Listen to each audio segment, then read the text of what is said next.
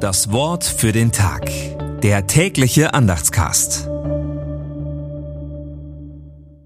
Samstag, 3. Februar 2024.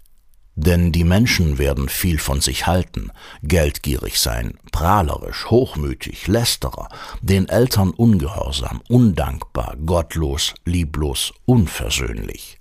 2. Timotheus 3, die Verse 2 bis 3. Gedanken dazu von Frank Banse. Von schlimmen Zeiten ist hier die Rede, und man könnte meinen, diese schlimmen Zeiten seien schon angebrochen, wenn es überhaupt jemals anders war. Das soll aber keine Ausrede sein, sondern eher ein Spiegel. Irgendwo in dieser üblen Liste kommt nämlich jede und jeder vor, manchmal sogar mehrfach. Und wir sollten uns hüten, auch nur in Gedanken auf andere Menschen zu zeigen, denn dann zeigen vier Finger auf uns zurück. Vielmehr sollten wir diese Liste zum Anlass nehmen, uns zu prüfen, was davon trifft auf uns zu.